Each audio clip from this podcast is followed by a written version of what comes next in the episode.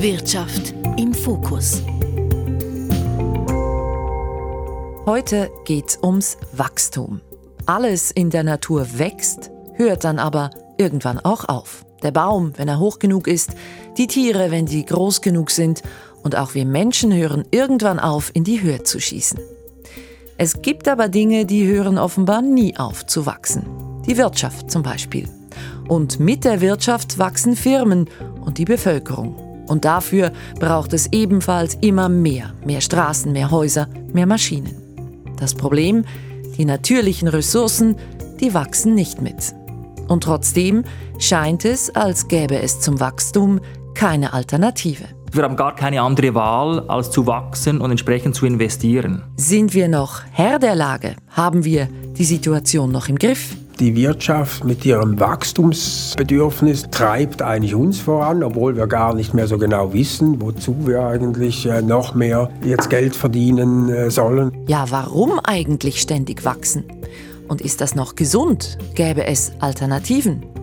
Darüber reden wir heute. Wir reden mit Sven Zaug. Er beschäftigt sich bei uns auf der Redaktion mit Wachstumsfragen. Mein Name Susanne Schmucke. Trend.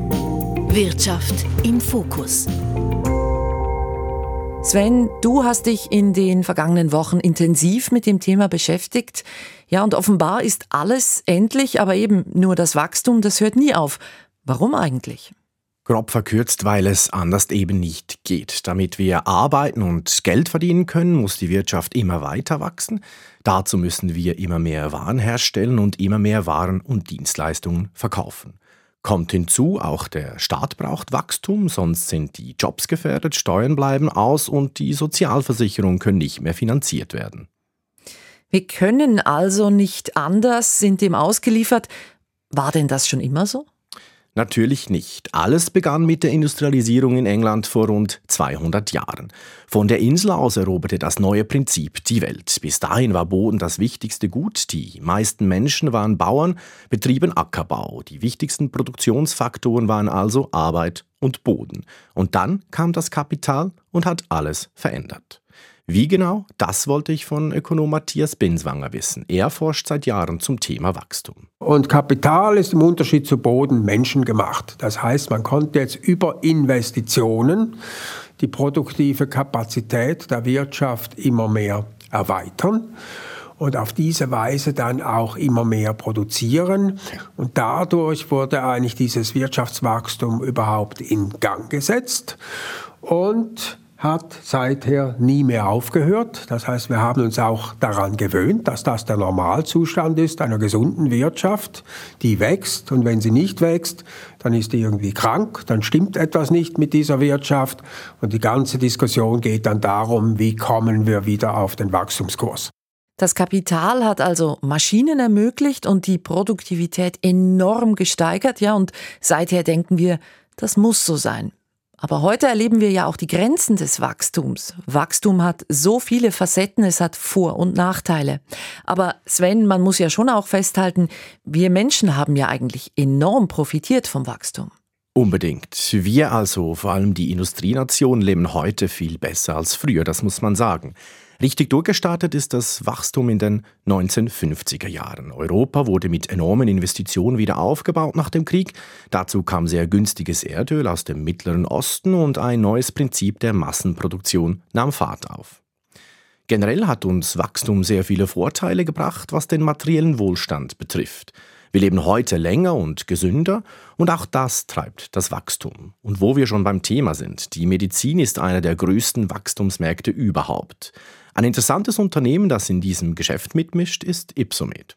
Ipsomed, das sind doch die, die diese Diabetesspritzen herstellen. Genau, die Burgdorfer Firma stellt sogenannte Pens her. Das sind Plastikstifte, so dick wie ein Daumen und etwa 10 cm lang. Per Knopfdruck lässt sich eine Nadel auslösen, die ins Bauchfett schießt. Damit können sich zum Beispiel Zuckerkranke zu Hause mit Insulin versorgen. Diabetes ist heute eine Volkskrankheit. Immer mehr Menschen sind davon betroffen. In der Schweiz sind es bereits über eine halbe Million Menschen. Grund für die steigende Zahl ist ganz einfach, es geht uns schlicht zu gut. Stichwort viel Essen, wenig Bewegung. Die Weltgesundheitsorganisation WHO spricht bei Diabetes bereits von einer globalen Krankheit mit pandemischem Wachstum. Mit seinen Pens ist Ipsomed Weltmarktführerin. Die Firma beliefert Schweizer Pharmaschwergewichte wie Roche und Novartis oder die französische Sanofi. Rund 2000 Angestellte zählt die Firma und wächst immer weiter. Gerade hat Ipsomed den Gewinn verdoppelt, wie mir Chef Simon Michel erzählt hat. Wir sind heute systemrelevant. Wir müssen Pens liefern, damit globale Medizin funktioniert. Also wir haben gar keine andere Wahl, als zu wachsen und entsprechend zu investieren. Ja, der Laden läuft, würde ich meinen. Aber wieso sagt jetzt Ipsomed-Chef Simon Michel, er könne nicht anders? Weil wir immer älter werden. Und ein Hauptgrund des Älterwerdens ist moderne Medizin. Mit Medikamenten werden wir älter, gesünder und diese Produkte muss man verabreichen und die meisten neuen Medikamente muss man spritzen. Und Ipsomed ist der Spritzenhersteller für diese neuen Medikamente. Damit auch genügend solcher Pens verfügbar sind, investiert Ipsomed jährlich einen dreistelligen Millionenbetrag in neue Fabriken. Diese Produkte stellen wir aus Kunststoffgranulat her, die werden gespritzt auf großen Anlagen und automatisch zusammen montiert und dann eben verschickt zum Verbauen. Und das machen wir in großen Fabriken und weil es einfach mehr Pens braucht weltweit, bauen wir mehr Kapazität. Mehr Kapazität lässt sich aber in der Schweiz nicht finden. Hier ist der Boden knapp.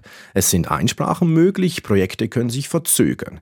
Deshalb baut Simon Michel seine Fabriken vornehmlich im Ausland, zum Beispiel in Norddeutschland, in China unweit von Shanghai und ein neues Werk in Nordamerika befindet sich in Planung. Dort liegen denn auch die Wachstumsmärkte. Allen voran äh, Europa und USA. Unsere heutigen Hauptmärkte, Europa etwa mit 50 Prozent, USA mit äh, 20 ähm, Prozent und der Rest ist äh, im großen äh, Teil China. China, Asien. China wächst mit Abstand am stärksten. Ähm, China hat ein funktionierendes Gesundheitssystem und braucht Produkte wie unsere Pens. Wir haben es also gehört, dieses Geschäftsmodell von Ipsomet, das scheint wirklich ein Volltreffer zu sein. Der Laden brummt. Aber eben von wegen Grenzen des Wachstums. Kann denn eine Firma wie Ipsomet, die ständig wächst, überhaupt nachhaltig sein? Gute Frage. Die Ipsomet-Pens sind für den einmaligen Gebrauch konzipiert. Sie sind also Wegwerfartikel. Nun aber rühmt sich Ipsomet trotzdem nachhaltig zu wirtschaften. Ja, und da stellt sich aber dann schon die Frage, wie passt das zusammen? Naja, auf den ersten Blick nicht wirklich gut. Die Produktion im Medizinalbereich verursacht hohe Emissionen, die Lieferketten sind lang und kompliziert, die Stoffe schwierig herzustellen. Ipsomits Lösung, das Unternehmen verwendet immer mehr nachhaltige Materialien und gibt den CO2-Ausstoß weiter. Das heißt konkret, Ipsomet verrechnet den Kunden einen Aufpreis für die entstandenen Emissionen. Wir reduzieren und kompensieren mit Zertifikaten und verkaufen Pens, die CO2-frei sind. Und dafür verlangen wir natürlich einen Preis. Und diese Zero Option hat heute einen höheren Preis, als wir ausgeben, um tatsächlich diese Maßnahmen zu vollziehen. Also Ipsomet verdient heute Geld an den nachhaltigen Angeboten. Und einen Teil der Mehreinnahmen investiert Ipsomet dann in eine immer nachhaltigere Produktion. Ipsomet will irgendwann CO2-neutral sein und vor diesen großen Herausforderungen stehen praktisch alle Unternehmen. Wachsen und doch nachhaltig sein, das ist doch ganz schön schwierig, wenn ich dir zuhöre, das Ganze unter einen Hut zu bringen. Wie realistisch ist es überhaupt, dieses ganze Ziel? Wie sieht denn das der Ökonom Matthias Binswanger? Eher kritisch, denn er spricht von einer Art Ablasshandel. Wir, also die Industrienation, verschieben unsere Emissionen einfach ins Ausland. Was jetzt als neue Utopie dann äh, sozusagen herauskommt, ist, wir entkoppeln einfach dieses Wirtschaftswachstum von Naturverbrauch, Umweltschädigungen, Treibhausgasemissionen und machen auf diese Weise das Wachstum immer grüner. Und da ist aber die Frage, inwieweit das tatsächlich möglich ist, weil wir können schon beobachten, dass in Ländern wie der Schweiz sich das Wirtschaftswachstum tatsächlich entkoppelt von Treibhausgasemissionen. Wir haben da ja auch großartige Ziele von Netto Null bis 2040 äh, oder 2050. Wenn wir dann aber die sogenannten grauen Emissionen betrachten in der Schweiz, das heißt die äh, ganzen Treibhausgasemissionen, die verbunden sind mit den Importen, die wir haben in der Schweiz, auch mit den Energieträgern, die wir in die Schweiz importieren, dann sehen wir, da wurde praktisch gar nichts entkoppelt. Das heißt, wir haben das zu einem großen Teil einfach ausgelagert und die entsprechenden Umweltschädigungen finden dann anderswo statt. Und wenn wir es global anschauen, dann können wir eigentlich nicht wirklich von einer Entkopplung sprechen. Die CO2-Emissionen gehen auch von Rekordniveau zu Rekordniveau nach wie vor jetzt. Und das zeigt eben auf, das ist nicht so einfach mit dieser Entkopplung.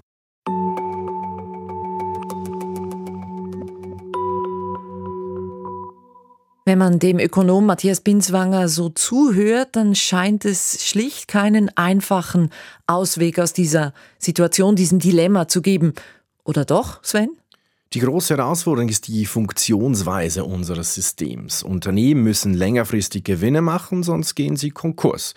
Und Gewinne erzielt man nur dann, wenn man mehr einnimmt, als man ausgibt. Und so geht das immer weiter. Ausgeben, investieren, ausgeben, investieren, konsumieren, produzieren.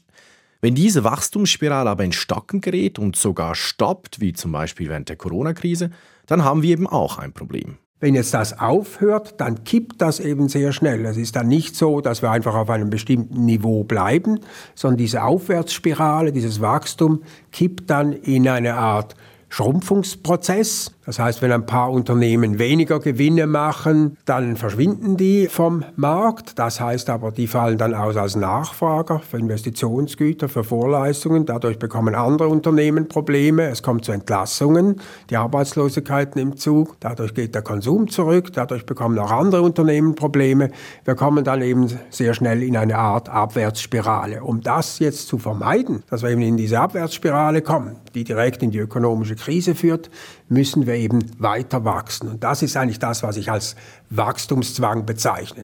Ökonom Binswanger spricht hier also von einem Dilemma, von einem regelrechten Zwang zum Wachsen. Und vor allem stellt er die entscheidende Frage, was bringt uns dieses Wachstum überhaupt noch? Denn die Kehrseite des Strebens nach immer mehr ist mit enormen Kosten verbunden. Und jetzt ist es aber in neuester Zeit so, dass wir in hochentwickelten Ländern feststellen, dass noch mehr materieller Wohlstand nicht mehr dazu führt, dass die Menschen im Durchschnitt noch irgendwie glücklicher oder zufriedener werden.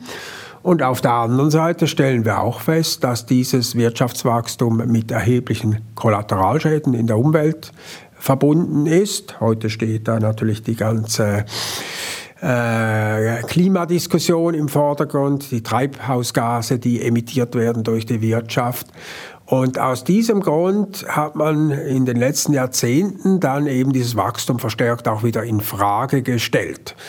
Weil wenn es Schäden anrichtet in erster Linie und das Glück der Menschen gar nicht mehr äh, verbessert, und die Lebenszufriedenheit nicht mehr ansteigt, dann kann man natürlich sich fragen, ja, wozu wachsen wir dann immer noch weiter? Wobei ich noch hinzufügen muss, das gilt natürlich nur für die hochentwickelten Länder. Nicht? Der größte Teil der Welt ist nach wie vor auf einem Niveau, wo die Menschen auch mit mehr materiellem Wohlstand besser leben. Also plakativ formuliert könnte man sagen, wer schon so viel hat wie wir, wird durch das noch mehr nicht glücklicher. Das hat auch die Wissenschaft festgestellt, dass seit den 1980er Jahren das Bruttoinlandprodukt, wir kennen es besser unter dem Namen BIP, zwar noch steigt, aber das Wohlergehen in den entwickelten Ländern praktisch kaum mehr zunimmt. Das BIP sagt eben nichts darüber aus, wie der Wohlstand verteilt ist. Das BIP misst lediglich den Wert der im Inland hergestellten Waren und Dienstleistungen. Nicht mitgerechnet sind zum Beispiel Care-Arbeit, also Kinderbetreuung zu Hause oder die Belastung der natürlichen Ressourcen. Als allgemeines Wohlfahrtsmaß taugt das BIP eigentlich schon lange nicht mehr. Hm. Ich glaube tatsächlich, wir stecken da in einem Dilemma. Und gibt's denn daraus überhaupt einen Ausweg? Vielleicht der Staat? Vielleicht müsste der entsprechende Rahmenbedingungen schaffen, damit wir leben und arbeiten können, ohne unsere Lebensgrundlage zu zerstören. Das Problem ist, der Staat ist ja auch angewiesen auf Wachstum und das laut Binswanger aus zwei entscheidenden Gründen. Erstens einmal, solange es Wachstum gibt, kann sich der Staat eigentlich permanent verschulden, weil er weiß ja dann, dass in Zukunft das Bruttoinlandprodukt steigt und dadurch steigen automatisch auch die Steuereinnahmen des Staates. Auf diese Weise kann der auch immer mehr Geld ausgeben. Und dann wird zweitens auch die Politik natürlich viel angenehmer Und eine Regierung ist wesentlich populärer, wenn es Wachstum gibt. Weil wenn es kein Wachstum mehr gibt, dann wird die Wirtschaft einkommensmäßig zu einem Kuchen. Das heißt, wenn ich irgendjemandem ein größeres Stück gebe, muss ich zwangsläufig einem anderen ein kleineres Stück geben. Also zum Beispiel, wenn die Löhne steigen, müssen die Gewinne der Unternehmen zurückgehen oder umgekehrt. Oder wenn ich mehr Geld zahle an die nicht mehr arbeitende Bevölkerung die Pension erhöhe, dann muss das verfügbare Einkommen derjenigen schrumpfen, die noch arbeiten.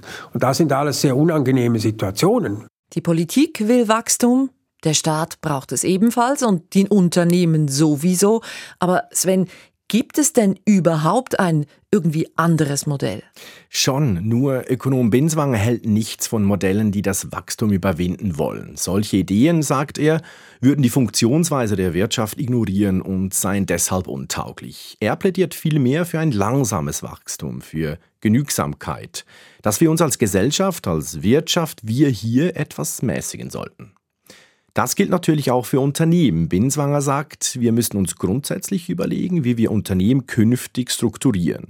So wie die Unternehmen heute organisiert seien, sei sehr wahrscheinlich kein Wandel hin zu einer neuen, einer nachhaltigeren Wirtschaft möglich. Solange die wichtigsten Unternehmen an der Börse kotierte Aktiengesellschaften sind, kann man gar nicht erwarten, dass die ernsthaft andere Ziele verfolgen, als den Gewinn zu maximieren, weil wenn man das nicht mehr tut, dann sinkt der Börsenkurs, weil der Börsenkurs ergibt sich aufgrund der erwarteten zukünftigen Gewinne. Und dann wird ein solches Unternehmen schnell zu einem Übernahmekandidaten. Da gibt es überall Investoren, die schauen, wo gibt es unterbewertete Unternehmen, die man aufkaufen kann, Management austauschen, schauen, dass wieder der Gewinn maximiert wird, steigt der Börsenkurs wieder, kann man es mit Gewinn wieder verkaufen. Und solange dieser Druck da ist, können wir natürlich nicht ernsthaft erwarten, dass man von diesem reinen Wachstumsdenken wegkommt. Also nach dem, was ich da alles gehört habe, Sven, da wäre mein Fazit ein ziemlich nüchternes. Egal, wo wir hinschauen, egal welche Aspekte wir auch diskutieren, wir landen eigentlich immer am gleichen Punkt. Wachstum ist Segen und Fluch zugleich. Absolut. Letztlich müssen wir uns halt schon fragen, ob das aktuelle Wirtschaftswachstum noch unsere grundlegenden Bedürfnisse deckt. Nicht nur die materiellen, davon haben wir ohnehin schon genug, sondern das Bedürfnis nach Liebe, nach erfüllter Beziehung, nach einem erfüllten Leben beispielsweise. Das klingt jetzt vielleicht etwas pathetisch, ist aber eine ernste ökonomische Frage, denn ökonomisch betrachtet ergibt Wachstum nur so lange Sinn, wie es einen positiven Beitrag zum subjektiven Wohlbefinden leistet. Und diese Antwort ist schon lange nicht mehr so klar. Danke, Sven Zaug, für deine Ausführungen. Das war der Trend und ich bin Susanne Schmucke. Trend. Wirtschaft im Fokus.